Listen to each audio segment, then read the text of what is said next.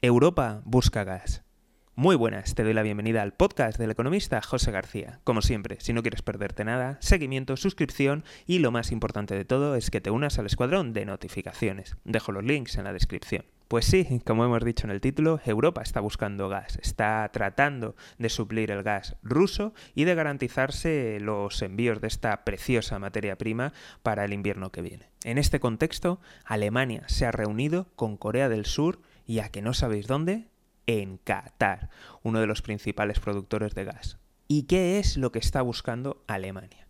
Alemania, gran parte de su energía procede del gas. No estamos hablando solamente de calentar los hogares, sino también para la potente industria alemana.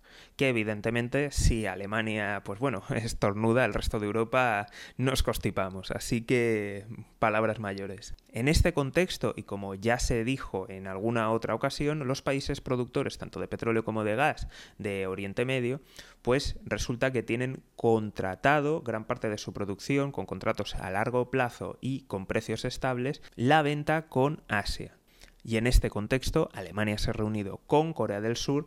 ¿Por qué? Porque evidentemente estos países no pueden de manera unilateral ahora venderlo a quien puede pagar más, que es Europa, sino que se tiene que llegar a un acuerdo, porque si no, su fiabilidad y credibilidad en los mercados se perdería. De tal forma que esta negociación es a tres bandas. Primero de todo, Europa tendrá que convencer a Asia, más bien a algunos países asiáticos, para que a lo mejor cedan parte de su suministro y ellos busquen en otros mercados alternativos. En este contexto se produce la reunión entre Alemania y Corea del Sur. Y recordemos que esto no ha, sido el primer movimiento que hemos visto de este tipo, ya que Estados Unidos se reunió con Japón y al poco hubo reservas que quedaron liberadas y de hecho Japón anunció que iba a comprar menos gas y menos petróleo, de tal forma que ese excedente podía ahora desviarse a Europa.